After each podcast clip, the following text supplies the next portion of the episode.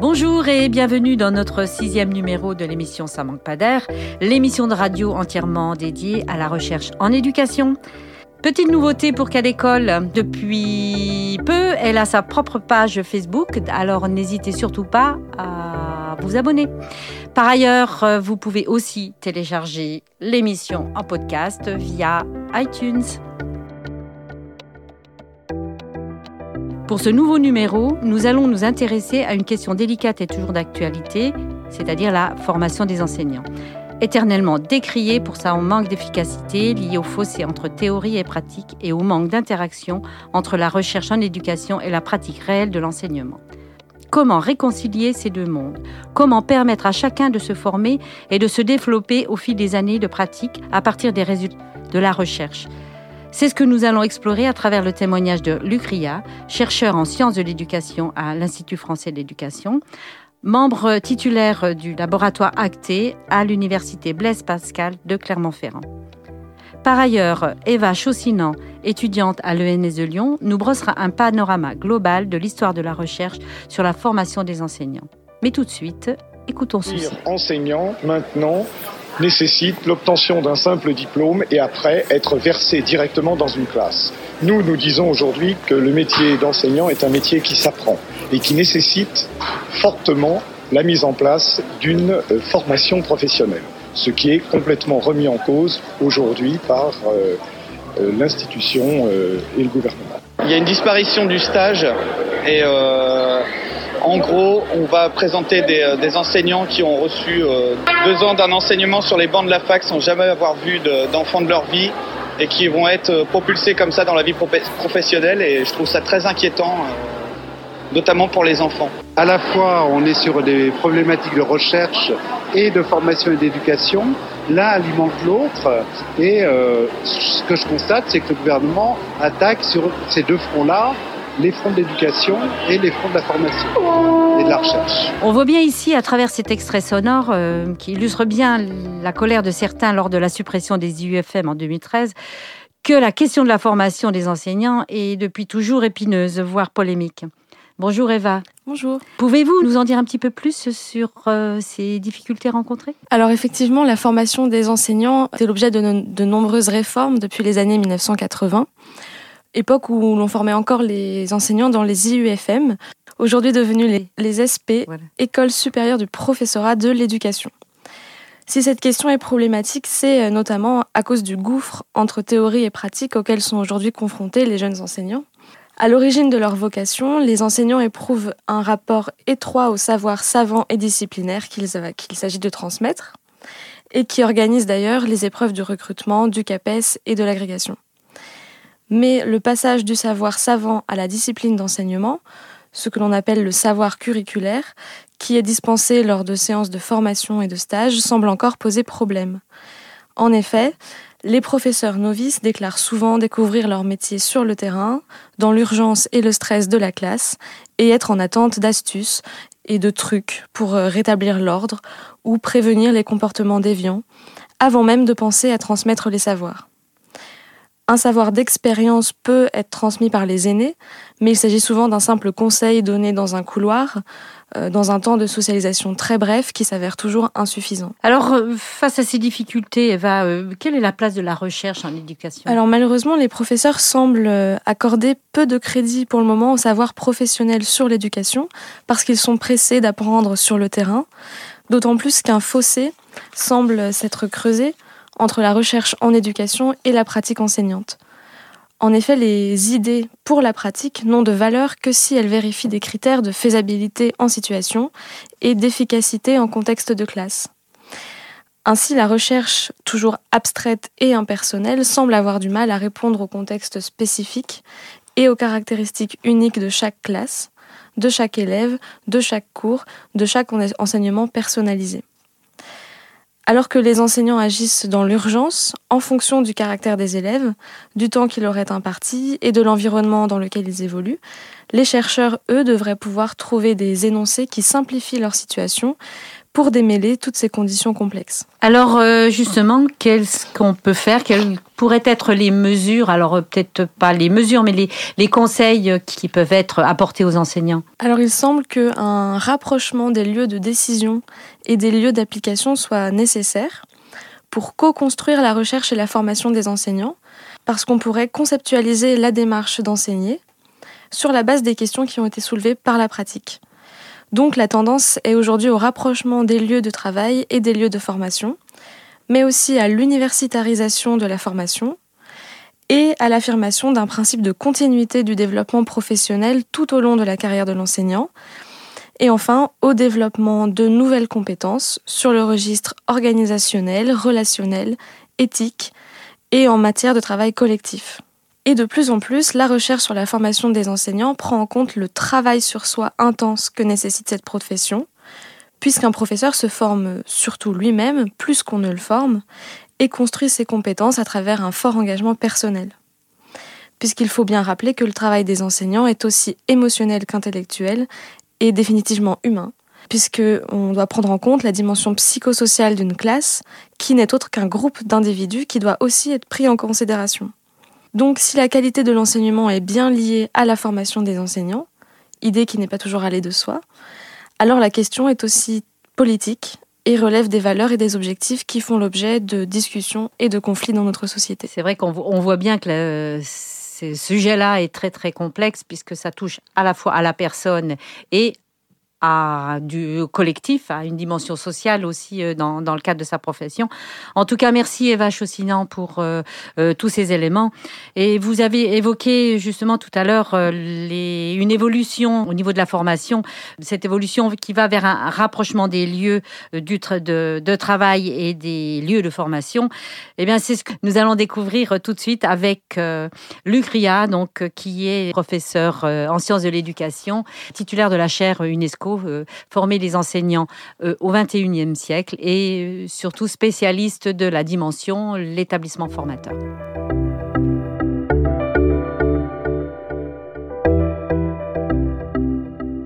Bien, voilà, comme je vous l'ai annoncé tout à l'heure, nous accueillons Lucria, qui est qui travaille à l'IFE euh, et à l'ENS, qui est professeur en sciences de l'éducation et membre titulaire de laboratoire acté à l'université Blaise Pascal de Clermont-Ferrand. Bonjour euh, Luc Réa. Bonjour. Nous avons aussi invité Louis, Louis Daubeter, qui est de passage dans notre pays, là on peut le dire, dans notre pays. Donc Louis, euh, vous pourriez nous dire qui vous êtes? bah oui, je suis professeur-chercheur à l'Université nationale de l'éducation en Équateur. Je travaille particulièrement euh, dans l'éducation interculturelle bilingue et donc euh, j'y fais un peu de recherche et de l'enseignement. Eh bien, merci de participer euh, à ce moment de partage avec Luc. Et nous avons avec nous aussi Eva Chaussinan, qui est étudiante à l'ENS de Lyon. Donc, nous allons discuter, échanger sur la question de l'établissement formateur. Euh, voilà. Luc, euh, vous pilotez la chaire UNESCO Former les enseignants du 21e siècle et vous êtes directeur scientifique de la plateforme de formation en ligne Néopass euh, Action. Vos travaux de recherche donc s'attachent à étudier et concevoir des dispositifs innovants sur la formation initiale et continue des enseignants. C'est bien ça? Oui, en tout cas, je suis responsable d'un programme plus large euh, de conception d'environnement numérique pour la formation, pour euh, accompagner les enseignants, euh, avec une idée assez simple, c'est d'étudier les situations réelles de cours, d'exercice du métier, pour à la fois comprendre les expériences vécues en situation et aider les acteurs à transformer leur façon de faire vers plus d'efficacité euh, en termes d'enseignement-apprentissage. Bah, justement, c'est quoi la plus-value de, de cette, euh, ce concept-là? La plus-value, c'est finalement de, de, regarder les pratiques réelles sans culpabilité, en dévoilant euh, son métier, en acceptant de dire ses difficultés du travail ordinaire, simplement, de mettre ensuite des, des collègues au travail en réflexion sur cette activité-là, pour collectivement repérer des pistes pour sa propre façon d'intervenir, collectivement et individuellement. Donc je pense que ce qui fait la différence, c'est de partir des expériences et des vécus. Ça veut dire que il y a des prescriptions, il y a des programmes nationaux, mais il y a également un exercice complexe au quotidien dans les établissements. Donc pour nous, c'est vraiment de prendre au sérieux ces moments-là et de créer des espaces de réflexion pour pouvoir euh, voir comment on peut éviter le décrochage de certains élèves, voir comment on va travailler euh, tel type de programme, voir ce que c'est que co-intervenir ou co-enseigner des choses comme ça. Donc on, on part des, des, problèmes réels du métier et on les travaille dans les établissements. Alors justement que vous parlez d'espace, euh, ce sont les enfin, espaces de travail, ce sont ces espaces d'établissement, c'est cette logique d'établissement euh, ou euh, est-ce qu'il y a d'autres espaces qui... Alors je, je, reprends des idées assez simples, hein, c'est-à-dire qu'il y a une formation initiale en France, académique, qui est en général de, de bonne facture, avec un travail effectué dans les SP où euh, il y a un travail de professionnalisation de pré-professionnalisation où euh, les étudiants deviennent euh, des candidats, puis ensuite des professeurs stagiaires. C'est ce qu'on appelle la formation initiale. La formation initiale. Et à partir de là, je pense qu'il y, y, a vraiment actuellement quand même un, effort de fait pour que ces collègues soient préparés à, à l'exercice de leur métier. Mais malgré tout, lorsqu'ils arrivent dans, dans, le métier, dans l'exercice de leur métier, très rapidement, ils s'aperçoivent qu'ils n'ont pas forcément les compétences nécessaires ou qu'il faut continuer de travailler à, à apprendre face aux élèves. Donc c'est assez compliqué puisqu'ils apprennent sur les bancs de l'école ou sur les bancs de l'université. Et puis ensuite, ils se retrouvent devant des situations euh, de classe avec euh, 25 pères dieux qui les regardent, euh, en s'apercevant qu'ils n'ont pas forcément les compétences, la légitimité, qu'il faut continuer de construire. Donc il faut apprendre en, en enseignant, et ça c'est compliqué. Donc c'est là qu'on voit qu'il y a vraiment un, trou dans la formation, euh, un trou d'air, un manque puisqu'il faudrait vraiment à ce moment-là les accompagner encore plus. Alors, je parle bien sûr de cette formation euh, initiale différée, continuée, mais également de, de, toute la formation des enseignants, puisque existe-t-il un métier euh, en France ou dans le monde où on arrêterait de se former au moment de l'exercice du métier?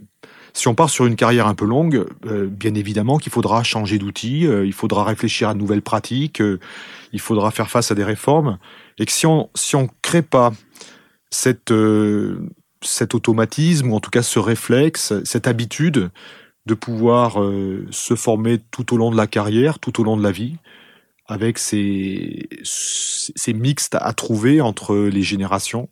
Euh, on va passer à côté, on va avoir des, des enseignants trop conservateurs par rapport à l'évolution même de l'école et de notre société. Oui, on, on, voit bien, euh, c'est vrai qu'on a atteint euh, quelquefois les limites en termes de formation, puisqu'on est plus centré sur la discipline que sur les gestes professionnels. Et vous êtes euh, sur cette logique-là, euh, c'est-à-dire que vous travaillez euh, sur une, une, dimension peut-être introspective de, du, du, du, métier, c'est ça? Peut-être qu'on a marqué le trait un peu fort au départ dans Néopass Action 2010, hein, où on a essayé de montrer l'expérience des enseignants débutants. Euh, on pouvait imaginer des bonnes pratiques pour eux, mais avant de pouvoir euh, plaquer des bonnes pratiques, il était intéressant ou important de partir d'eux, de comprendre ce qu'ils vivaient dans l'exercice au quotidien de leur métier. Donc de comprendre des expériences, de comprendre des faux semblants, euh, des moments d'expertise de leur part, mais aussi des moments euh, de, faillite par rapport à l'exercice au quotidien. Donc on, a voulu démarrer là-dessus euh, pour comprendre la, les pratiques ordinaires et de voir comment un, un jeune enseignant pouvait euh, se transformer dans sa pratique professionnelle au gré des circonstances, avec des compromis, des dilemmes vécus euh, de manière personnelle, mais qui ne sont pas des dilemmes seulement subjectifs, mais des dilemmes de métier, des dilemmes euh, que chacun rencontre dans l'exercice du travail. À partir de là, cette, entrée par euh, l'expérience professionnelle, par la, je, pense qu'on ne peut pas en rester là. C'est-à-dire qu'il faut bien sûr euh, prendre au sérieux les programmes, euh, identifier les passages obligés en termes d'apprentissage scolaire, et il faut accompagner ses, collègues, les accompagner à la fois sur les activités, mais aussi bien sûr sur les savoirs scolaires à enseigner. Donc euh, je pense qu'il est important de rééquilibrer un peu et de montrer l'importance de partir des activités, mais aussi bien sûr l'importance de comprendre quels sont les savoirs en jeu et comment finalement une situation de classe, l'ambiance générale de la classe, la façon dont les élèves se comportent, dépendent en grande partie de ce qu'on propose aux élèves et de notre capacité à les enrôler dans les situations scolaires. Alors, vous avez évoqué Néopass Action. Est-ce que vous pourriez euh, nous expliquer de quoi il s'agit? C'est presque un processus de formation où on, sur une plateforme, on essaye d'identifier des situations professionnelles euh, critiques, problématiques des enseignants. Ça peut être par exemple pour les débutants euh, la mise au travail des élèves. Ça peut être par exemple euh, la gestion de certaines situations particulières ou éventuellement la gestion euh, de conflits en classe, mais pas simplement, aussi le décrochage des élèves.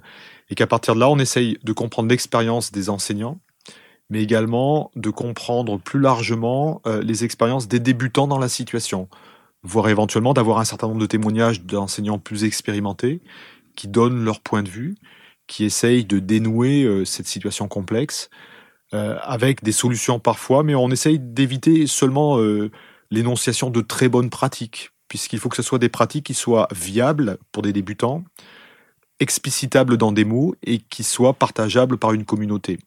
Et on a également des analyses de chercheurs qui expliquent pourquoi la situation peut être complexe et qui donnent des outils pour rendre intelligible le travail enseignant.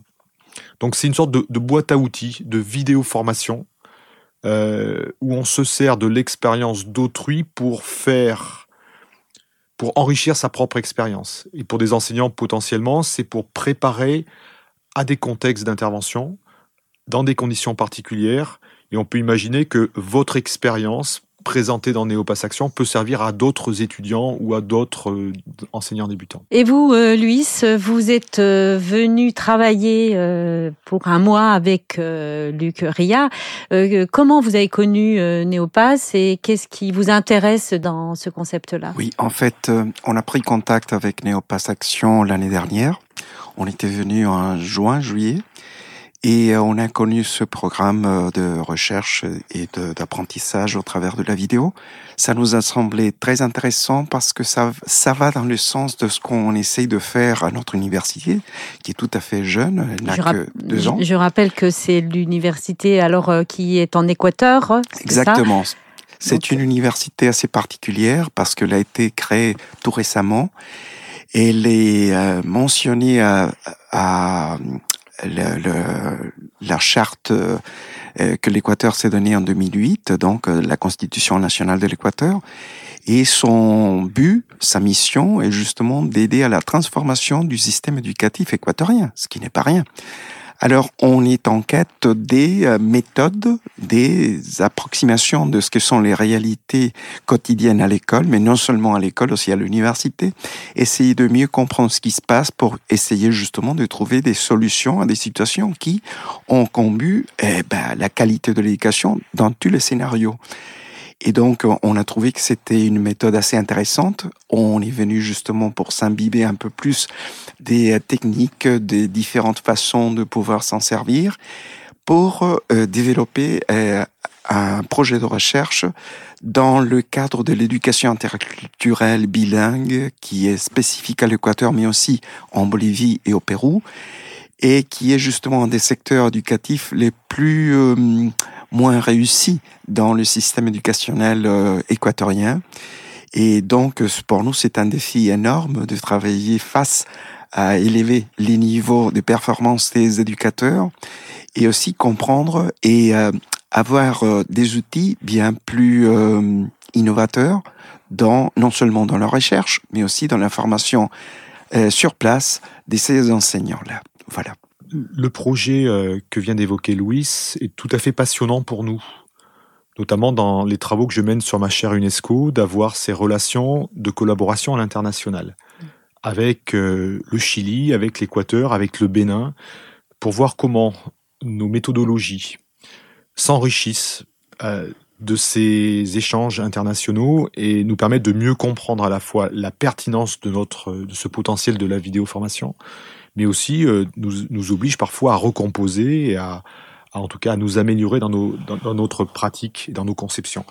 Si je reviens quelques instants sur euh, la collaboration avec l'Équateur, avec une toute nouvelle université de, moins de deux ans, avec euh, une centaine d'étudiants au départ et bientôt dix mille, c'est quand même un, enjeu énorme. Dans une région d'Amérique du Sud où on est en altitude, où il n'y a pas énormément d'établissements scolaires autour, et qu'il va falloir en peu de temps former des enseignants, mais aussi des, formateurs, des universitaires par rapport à l'accompagnement de ces enseignants. Donc il y, a, un double enjeu. Et il me semble que l'intérêt de la vidéoformation, c'est à la fois de pouvoir se servir de notre expertise pour pouvoir construire sur place euh, un recueil de pratiques professionnelles, nous permettant nous-mêmes de faire ensuite des analyses comparatives internationales tout à fait intéressantes. Mais pour pouvoir comprendre la culture des enseignants sur place, créer un référentiel de pratiques partagées sur lesquelles les enseignants vont s'accorder. Est-ce que c'est une pratique pertinente, moins pertinente, recevable, euh, avec peut-être des standards d'exigence par rapport à ça? Donc c'est vraiment créer une vidéothèque locale partant des pratiques, des expériences des enseignants en situation, voire des élèves, pour finalement euh, penser euh, une, formation commune avec des outils, des référentiels partagés. Il me semble que là, c'est tout à fait passionnant de voir comment on peut à la fois créer un, conservatoire des pratiques professionnelles, pour les étudier d'un point de vue euh, scientifique, mais aussi pour en faire des objets de formation des collègues. Donc conservatoire, mais aussi laboratoire, puisque le métier est vivant et qu'il y aura bien sûr des transformations et que nos programmes participent à la transformation des métiers. Alors, quand vous parlez de, de laboratoire et de euh, bibliothèque de, d'expérience, quoi, je le mets entre guillemets, vous allez constituer un fonds global qui mixe un peu toutes les différentes pratiques, parce que j'imagine euh, qu'en Équateur, euh, on n'enseigne pas forcément de la même façon que, que, qu'en France et que euh, en Allemagne, etc. Donc, euh, comment vous allez mixer, ou alors vous allez faire des des, hum, plusieurs euh, vidéothèques ou plusieurs euh, ou une seule euh, plateforme qui mixe un peu l'ensemble et de manière à brasser aussi les pratiques? Je ne sais pas si on peut répondre comme ça directement. On est en train de, construire un projet de, collaboration. mais par contre, on, si on prenait un, exemple tout, simple, hein, c'est si on s'intéresse à l'éthique professionnelle, c'est-à-dire à la façon dont un, enseignant incarne une façon d'être, mais aussi des, valeurs euh, éducatives, morales par rapport à ses élèves.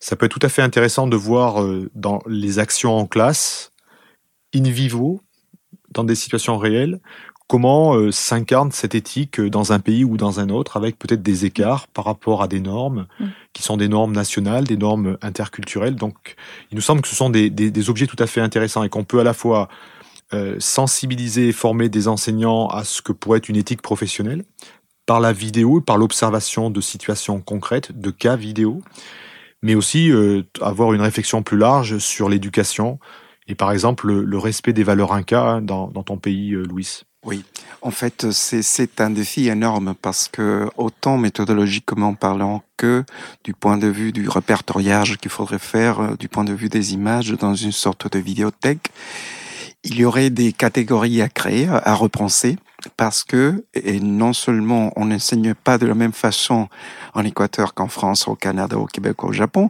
mais au sein même de l'Équateur, on n'enseigne pas de la même façon dans des écoles interculturelles bilingues où l'on emploie le quichua et toute une tradition et des connaissances culturelles très anciennes, mais qui font partie de la vie du quotidien d'une communauté, que à l'urbain, à Quito, à Guayaquil, dans des grandes villes de 3-4 millions de personnes, où il y a des conventions d'usage très semblables à ce qu'on peut faire dans d'autres pays euh, occidentaux. Et donc là, au sein même d'un pays, on peut trouver donc des scénarios extrêmement différents qui peuvent justement euh, pouvoir euh, pourvoir des connaissances entre pairs, mais qui se trouvent euh, dans des euh, situations différentes de par leur euh, école, de par leur secteur euh, éducatif. Donc il y a plusieurs encadrements et des réflexions assez intéressantes du point de vue de comment classer ces images, comment le répertorier et comment faire donc cette sorte non seulement de traduction d'une langue à une autre, mais des traductions dans de systèmes de pensée, des croyances des valeurs qui peuvent être assez euh, différentes. Et j'imagine effectivement dans cette différence, euh, mettre les situations côte à côte, ça peut interpeller l'un comme l'autre, et c'est ça qui, qui, peut être très riche. On est dans une logique de formation et de questionnement euh, professionnel individuel. Et comment justement vous passez de cette logique, de cette dimension individuelle, à une logique systémique, globale dans un établissement scolaire? Ou dans une université, euh, voilà. Je pense que, et là on va revenir peut-être à, la problématique de l'établissement formateur, mm. du bassin, du réseau, parce que c'est quoi la bonne échelle? Souvent, je parle de d'air de professionnalisation en insistant sur le R, A, I, R, E, hein, sur, sur l'espace. Alors bien sûr, espace-temps, parce que ce sont des problématiques qui ne sont pas suffisamment pensées en France par rapport à ces questions-là. Parce qu'il me semble que à la fois c'est tout à fait pertinent d'avoir euh, ces standards, ces comparaisons de pratiques culturelles différentes, et je trouve, je suis assez passionné par euh, l'observation euh, du métier dans d'autres pays pour arriver à comprendre ce qui fait la différence et au contraire ce qui est très euh, ressemblant. Et parfois, en, repérant ces différences-là, on comprend mieux son, propre travail, ou en tout cas le travail euh, qu'exercent les enseignants en France. Et ce qui manque aussi. Oui, bien sûr. Mm. Et, par ça, on peut aller plus loin dans la comparaison et de voir que dans d'autres métiers, on, repère des éléments même, en tout cas tous les métiers de l'éducatif, faisant face à des humains, on, repère beaucoup de similitudes et je trouve que c'est passionnant cette approche interculturelle, euh, anthropologique de comparaison des différences et des dissemblances. Pour revenir en tout cas après à, aux problématiques de formation euh, dans les établissements, dans les écoles, dans les réseaux, euh, il me semble important aussi à un moment donné de dire, de regarder sa propre activité ou en tout cas de se concentrer sur les, les, questions plutôt problématiques de l'exercice du métier dans un environnement et que bien sûr, si on peut être tout à fait intéressé par euh, des, enseignants euh, du Bénin ou, du Canada, à un moment donné, il y a une volonté des, collègues de se recentrer sur eux-mêmes. Mais c'est pas forcément facile de pouvoir montrer sa propre activité. Alors, on peut la dire, son activité. Ça s'est mal passé, euh, j'ai un problème avec ça, je voudrais être plus exigeant sur ce moment-là. Mais ça reste des mots, et c'est pas facile d'arriver à mettre en place une formation à mmh. partir de mots ou de discours. Parce que le discours est, très différent de la réalité pratique. Parce que dans l'action, l'enseignant euh, oublie euh, tout ce qui est de l'ordre de l'implicite, de, de, la routine. Donc il nous semble intéressant d'avoir ces, traces d'activité. Ce qu'on appelle des traces d'activité, ça peut être euh, des photographies, ça peut être un tout petit bout de filmage avec un, un smartphone, pour éventuellement faire un travail de description de l'activité, sans juger les personnes, sans euh, porter atteinte aux silhouettes et aux images, mais pour pouvoir objectiver des éléments même d'une situation de classe. Prenons au sérieux ces moments-là où on peut, à partir de traces d'activité, d'identifier euh, des moments d'enseignement, d'apprentissage, de repérer les, comportements des élèves et de réfléchir collectivement à ces questions-là. Alors vous voyez qu'ici, ça, ça oblige à avoir un protocole, une idée assez claire des outils à employer, mais aussi de mettre en place un cadre éthique de bienveillance des personnes. Pour qu'un collègue accepte d'être euh, filmé dans sa classe, observé, sans forcément avoir de caméra, euh, il faut du temps, il faut de la confiance, et c'est cela qu'on essaie de créer dans les établissements. Nous avons eu une formation il y a deux jours sur cette notion d'établissement formateur, et on est de plus en plus convaincu euh, qu'il y a une sorte de montée en puissance de cette volonté des professionnels de pouvoir se saisir de ces questions de métier, des situations ordinaires, et de pouvoir avoir un niveau d'exigence, de réflexion dans les établissements. Mais il faut des conditions et du temps. Et c'est quand même très loin de la culture française, où chacun est enfermé dans sa classe avec ses élèves dans une sorte de métier solitaire, où finalement euh, on fait cela dans un huis clos face à la classe, euh, avec aucune vision aucune visibilité de ce que font les collègues, ou simplement des bruits de couloir, de la mauvaise réputation ou de la très bonne réputation. Donc là, on, veut casser ça. On veut essayer de faire en sorte que les collègues acceptent de faire cours porte ouverte, acceptent d'autres collègues, d'autres enseignants dans leur classe, pour construire cette culture commune qui fait défaut dans les établissements mm. français. C'est euh, ce, qu'on, ce qui se pratique euh, par ailleurs euh, du type lesson studies, où il y a un, un partage, un, disons des observations mutuelles. on se base sur ces éléments-là, sur ces fonctionnements-là? Alors on est, on a une spécialité, je pense à, l'Institut français de l'éducation, avec le Centre Alain Savary et d'autres, à, à travailler sur sur cette activité ordinaire, sur le réel. On, dit souvent ça, Patrick Picard euh, emploie ces mots. Euh, donc on, a une particularité, une spécificité vidéo formation. Mm. Mais c'est vrai qu'au niveau international, euh, dans plein de pays, nous avons des courants assez forts sur les lesson studies, sur les communautés professionnelles d'apprentissage, et que bien sûr on s'inspire de ces, de ces perspectives-là. Alors en, deux mots, sur les lesson studies, et on va travailler avec un professeur invité également sur l'IFE, hein, sur ces questions-là.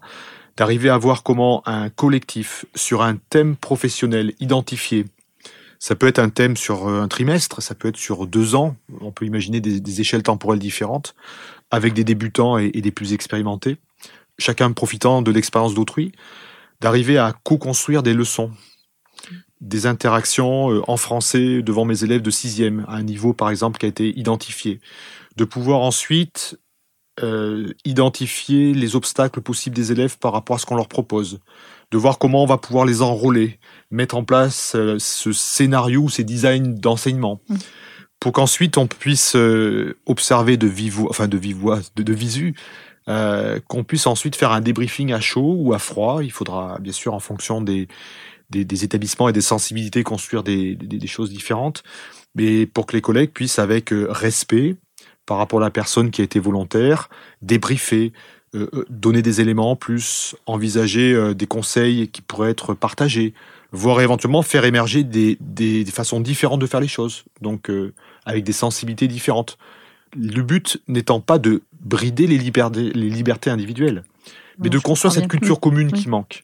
Et ça, on s'aperçoit que c'est un mouvement qui marche bien, qui peut être apprécié par les enseignants et qui, en termes de résultats, euh, génère de la continuité, de la transparence, mm. des exigences communes, faisant que les élèves s'y retrouvent et que les, apprentissages progressent. Euh, c'est vrai qu'on voit là qu'on change de paradigme, de, de, façon de faire pas simple à mettre en œuvre, hein, parce qu'il faut vraiment que le chef d'établissement soit suffisamment euh, coopératif, collaboratif, qu'il puisse mettre en place le cadre nécessaire, mais aussi le cadre de travail. Vous parliez tout à l'heure de l'espace-temps. On sait que dans les établissements scolaires, euh, on manque euh, cruellement de temps. Comment vous arrivez à fonctionner sans rentrer dans tous les détails, ça serait un peu long. Euh, et puis on a essayé d'écrire des textes, en tout cas, qui résument un peu ces, méthodologies. Et puis on va essayer de produire au niveau de l'IFE des, ressources hein, pour aider les établissements, les chefs d'établissement ou les formateurs, les, accompagnateurs. Il y a quand même des conditions qui jouent énormément, qu'il eh faut arriver à, à, identifier. Comme vous l'avez dit, euh, l'impulsion du pilote au niveau du pilotage. Le pilotage, c'est pas simplement le chef d'établissement, mais c'est aussi de, ça peut être dans un bassin ou dans un réseau, c'est aussi euh, les inspecteurs. sur vous appuyez, d'accord. Les, les, les, IAIPR, les mmh. IEN, en mmh. tout cas, euh, le pilotage à ce niveau-là. Mmh. Donc c'est peut-être à ce niveau-là qu'il faut qu'on continue de d'axer notre formation. Voilà, vous les allez les sensibiliser. Pour qu'il y ait une sensibilisation encore plus forte, parce que bien sûr ils sont complètement euh, consciente des enjeux par rapport à cette capacité à, dynamiser des collectifs. Mais euh, on a aussi des outils pour ça. Et le programme Néopass est, un outil parmi d'autres. Oui, ça, peut se faire à distance. Euh, on peut être dans une logique hybride. à distance, en présentiel, il y a des temps. Tout est envisageable, bien sûr. Alors, simplement pour avancer un tout petit peu, sensibilisation du pilotage pour que ce pilotage puisse quand même organiser des espaces et des temps. Il y a un vrai défaut actuellement euh, dans nos établissements. Euh, il n'y a pas de place, il n'y a pas de laboratoire dédié. Mmh. Euh, et souvent, c'est dans les interstices entre deux cours que se régulent des observations, ce qui n'est pas normal. C'est-à-dire que là, il, y a, il pourrait y avoir une vraie valeur ajoutée réflexive, individuelle et, collective, et que souvent, ça se passe en suivant les élèves pour le cours suivant, ce qui n'est pas normal, ce qui n'est pas décent. Donc c'est là qu'il faut à la fois de notre côté construire des outils écologiques, économiques qui aident à cette conscientisation du métier. Alors ça peut être euh, des, des briefings euh, flash, euh, très courts, avec une méthodologie que tous les collègues connaissent. Et avec cette éthique qui est toujours là. Mmh, donc c'est à nous de proposer des outils, mais c'est aussi aux établissements à digérer ces outils et puis, en fonction des caractéristiques locales, à, à créer des conditions favorables. Mais c'est vrai que sans condition, on ne peut pas mettre en place ce, mmh, genre de méthodologie. C'est important. Peut-être au niveau du temps, il y a des périodes plus porteuses que d'autres pour la formation. Le début d'année, par exemple, où tout se met en place. Exactement, c'est une question euh, super importante. Euh, alors là, là, ça fait des années, des années euh, sur un lieu d'éducation associé que je constate cela. dans un établissement difficile, les trois premiers mois sont des mois très porteur, où on peut, euh, dès l'après-rentrée, euh, envisager des projets, euh, des chantiers avec beaucoup d'énergie, avec des enseignants reposés, bronzés, prêts à, s'engager dans multiples projets. Et on voit progressivement, accaparés par des tâches multiples, ces enseignants perdent pied, se fatiguer. Et on avait encore des entretiens qu'on écoutait il y a deux jours de collègues qui disaient, mais à ce moment-là, décembre, janvier, de mettre en place de la formation, c'est contre-productif, c'est presque leur faire mal, et qu'il faut accepter qu'il y ait des, hauts et des bas, et qu'on cible des moments porteurs pour la formation et des moments qui sont moins favorables. Mais lorsque c'est moins favorable, on peut continuer des accompagnements individuels, on peut peut-être faire du suivi à distance avec des temps forts et des temps faibles. Donc là, il y a vraiment une sorte de, à l'année, hein, de, cycle à construire en connaissant bien ces problématiques d'établissement pour euh, arriver à accompagner euh, à grains différents. On voit bien que là, on interroge fortement le système global euh, qui passe de la formation initiale à la formation continuée des enseignants. Et c'est un vrai appel que, vous faites là à l'institution globalement. Et vous, Luis, comment vous, allez repartir et avec quoi vous allez repartir demain? Qu'est-ce que vous allez mettre en œuvre si c'est peut-être un peu tôt oui. Non, pour on prévoit deux grands chantiers un chantier qui est plus limité à, disons, euh, on design d'une recherche très ponctuelle, particulière, qui devrait euh, permettre justement de reposer des questions et euh, faire une autre euh, travailler avec des dimensions encore plus, plus larges, ce serait donc plus facile à travailler. C'est dans le cadre d'une recherche donc, et dans l'éducation interculturelle bilingue. Mais il y aurait un autre chantier aussi à travailler simultanément à l'intérieur même de l'université qui a besoin de former ses propres enseignants parce que euh, bah, on a la particularité d'avoir des enseignants venus de 18 pays différents, avec des formations aussi différentes, mais qui sont euh, qui commencent à constituer une communauté d'enseignants qui doit apprendre rapidement, très rapidement, et une, une méthodologie euh, de fonctionnement à partir d'un modèle pédagogique propre à l'université, centré sur le développement des compétences des étudiants qui vont devenir des enseignants, et en même temps est très, euh, très lié à l'usage du numérique, d'une part, donc des nouvelles euh, conditions d'enseignement et aussi de communication avec les enseignants qui vont devenir aussi eux-mêmes des, des maîtres d'école ou d'autres, d'autres, d'autres, avec d'autres compétences aussi.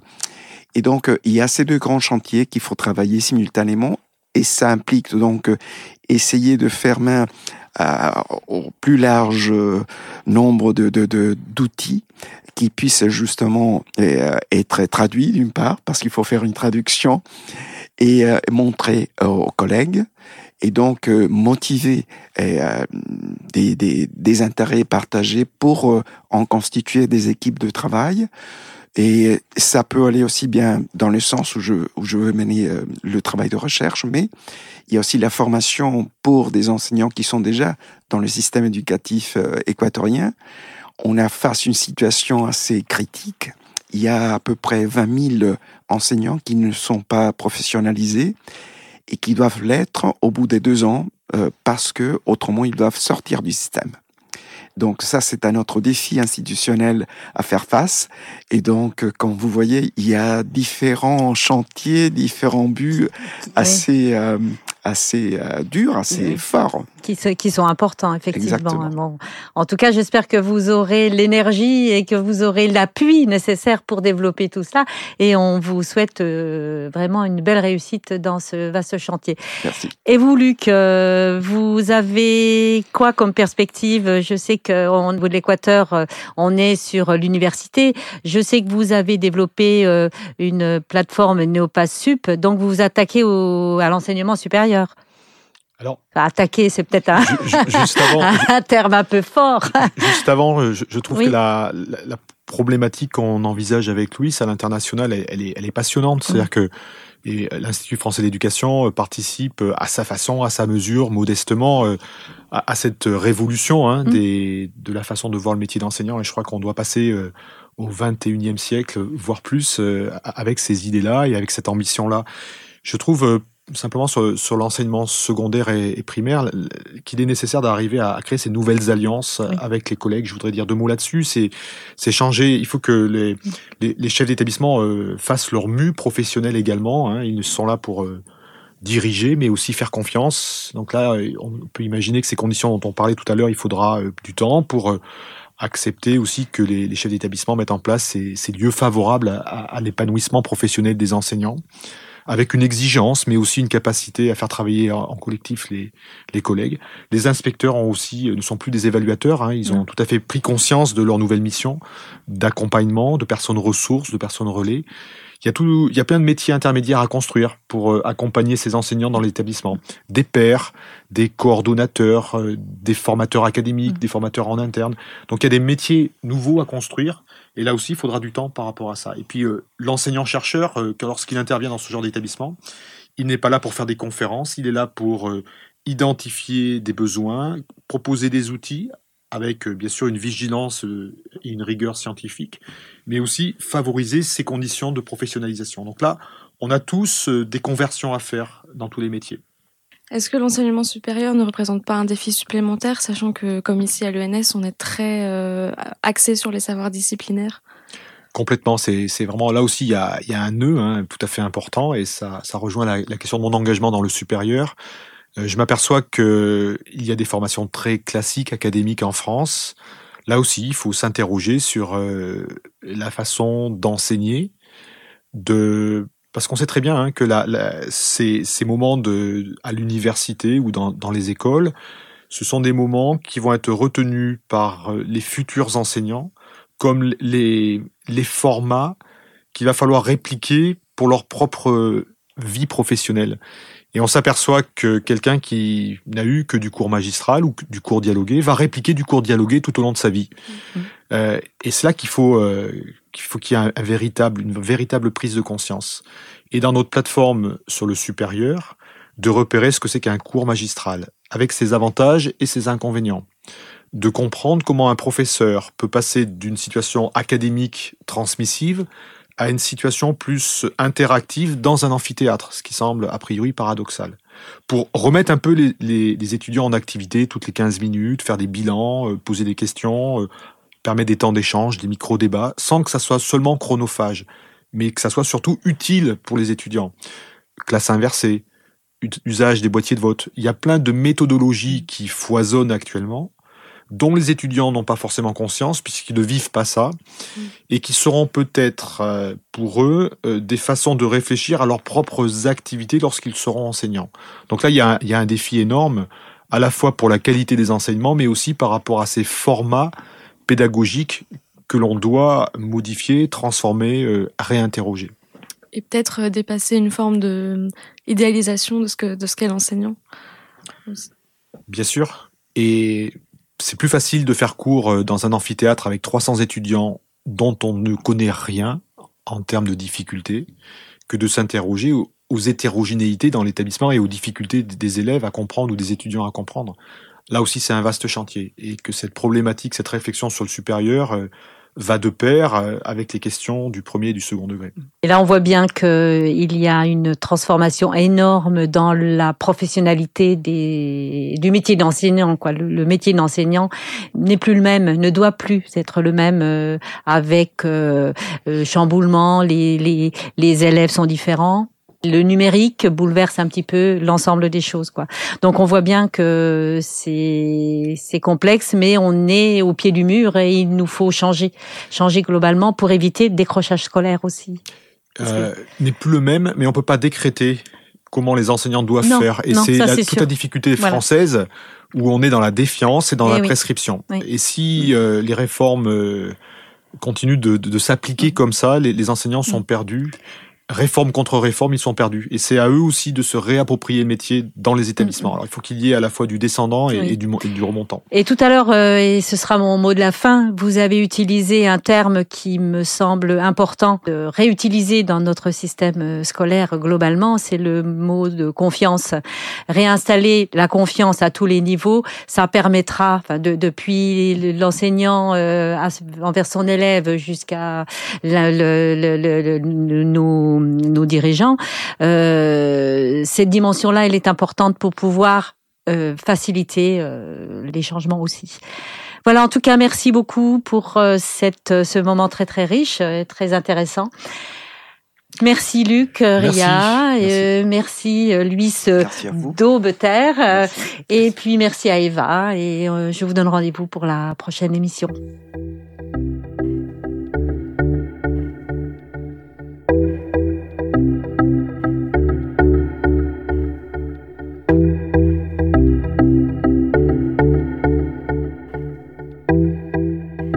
Eh bien, merci à tout le monde l'émission touche euh, à sa fin, malheureusement. C'est vrai qu'on aurait envie de creuser davantage.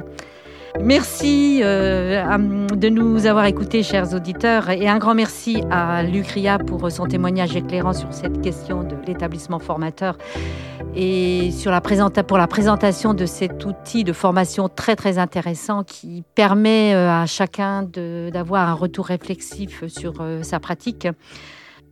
À la réalisation de l'émission, Marie-Claire Thomas, Eva Chaussinan et Sébastien Boudin pour la technique. Un grand merci à toutes et à tous. Retrouvez-nous dès le mois prochain pour un nouvel épisode de Ça manque pas d'air. Mais cela dit, si vous voulez aller plus loin euh, sur euh, cette question de la formation, je vous invite à podcaster l'émission Il fait quoi du mois de mars. Donc il faut, vous faudra être un petit peu patient. Rubrique donc euh, pile et face. Vous allez entendre Monsieur Renaud Père, qui est directeur de l'IEP de Lyon et qui, grâce à cette plateforme Néopass Sup, il a pris beaucoup de recul et a considérablement modifié ses pratiques de classe avec ses étudiants. Et n'hésitez pas à aller voir euh, les liens euh, qui figurent sur euh, le site de Cadécole. Vous aurez les écrits, les articles rédigés par Lucria. À très bientôt. Au revoir.